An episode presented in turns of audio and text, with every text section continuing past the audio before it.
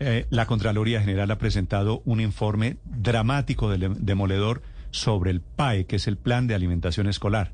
Dice que el año pasado un millón y medio de niños, millón y medio, no recibieron su alimentación. El doctor Luis Carlos Pineda es el Contralor Delegado para estos temas de participación ciudadana. Doctor Pineda, buenos días. Muy buenos días, Néstor, a toda la mesa de trabajo, muchas gracias. Me dejó conmocionado el informe de la Contraloría. Básicamente ustedes encontraron irregularidades en algunas zonas de Antioquia, en Apartado, del Valle, en Buenaventura, Buga, en Caldas, en Caquetá, muy focalizado en algunas regiones y en algunas ciudades. ¿Qué descubrió la Contraloría sobre ese famoso plan de alimentación escolar, doctor Pineda?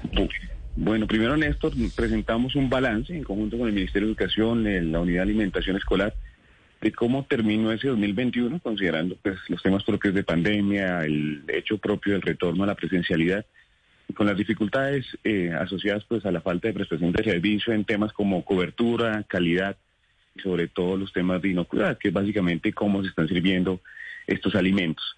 Tres entidades territoriales preocupan en esta circunstancia. Estamos hablando de de Amazonas, Popayán, Putumayo, Pitalito, Nariño, Magdalena, Cauca, Córdoba, Chocó, Neiva, Ibagué, Villavicencio, López, que han incumplido eh, los lineamientos del Ministerio de Educación Nacional por temas asociados a la falta de cobertura total del servicio y asimismo temas asociados a calidad de los productos. Esto en cuanto, digamos, al año 2021 y también presentamos un balance de cómo va este 2022, donde eh, en conjunto con este con el ministerio, pues indicamos que 25 entidades territoriales no habían empezado a prestar el servicio de alimentación escolar una vez había iniciado los calendarios escolares. Es decir, los niños están yendo al colegio, pero no se les está garantizando la alimentación escolar, preocupando sobre todo ocho entidades territoriales. No, pero qué barbaridad. ¿Y han cruzado ustedes información? Digamos que tienen en común, doctor Pineda, Amazonas, Popayán, Putumayo, Pitalito, en donde falla la cobertura, en donde falla la calidad. ¿Son acaso los mismos contratistas? Son dos cosas. Primero, el tema que no ha iniciado los el calendario y no se está garantizando la cobertura del programa de alimentación escolar. Por lo en el caso de Pitarito, este año inició su calendario escolar, pero sin embargo hasta ahora está iniciando los trámites de los procesos contractuales, entonces esto se va a demorar. Lo mismo estamos hablando de Caquetá, donde inició el calendario en el año en el 24 de enero de 2022 y hasta ahora se está adelantando el proceso de licitación. Entonces, esto nos va a llevar los tiempos propios de licitación de un proceso abierto y efectivamente los niños van a durar meses sin alimentación escolar, o el caso de Chocó, que el año pasado no alcanzó a cubrir más de 100 días del programa de alimentación escolar. Y pues esto genera alerta, sobre todo porque se están asignando los recursos y estos recursos pues se le están dando a entidades territoriales, pero no está garantizando la cobertura total del servicio.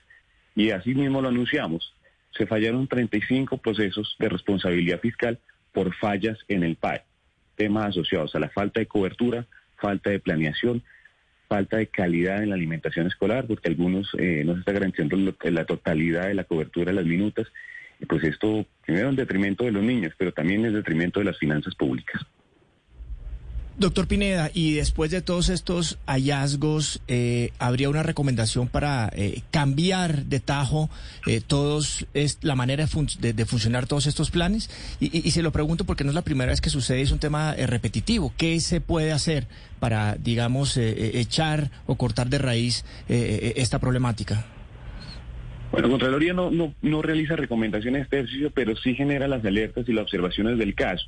Primero, tema de la idoneidad de los contratistas. Se supone que hay algunos contratistas que no tienen esta idoneidad para prestar este servicio de alimentación escolar. Inclusive algunos por el esquema propio de la responsabilidad fiscal o por los fallos quedan inhabilitados para contratar con el Estado. Entonces esto es lo que le pedimos la observancia a todas las entidades territoriales certificadas de que observen que las personas que van a prestar este servicio de alimentación escolar sean las idóneas y efectivamente garanticen esta cobertura adecuadamente. De otro lado, que el tema y el modelo propio de la alimentación escolar observe adecuadamente el principio de planeación, porque no es justo que en este momento estén adelantando hasta ahora los procesos contractuales cuando ya tenían que darse para el inicio propio de la jornada escolar y garantizar esta alimentación escolar. Y asimismo, como ustedes lo han visto, algunos escenarios donde hay alimentación, pero no existen las instalaciones adecuadas para prestar este servicio y por eso vemos a niños que están comiendo por ahí en cualquier lugar su alimentación. Los niños, además de la educación, van también por su alimentación y este es el llamado que hace la Contraloría General de la República.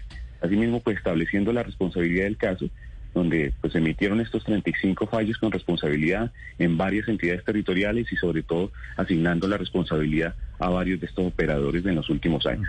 Pues otra vez es el PAE y otra vez lo que está en juego es la alimentación de cientos de miles de niños, bueno, millones y medio de niños en realidad. Gracias, doctor Pineda. A usted, Néstor, y a toda la mesa de trabajo, muchas gracias.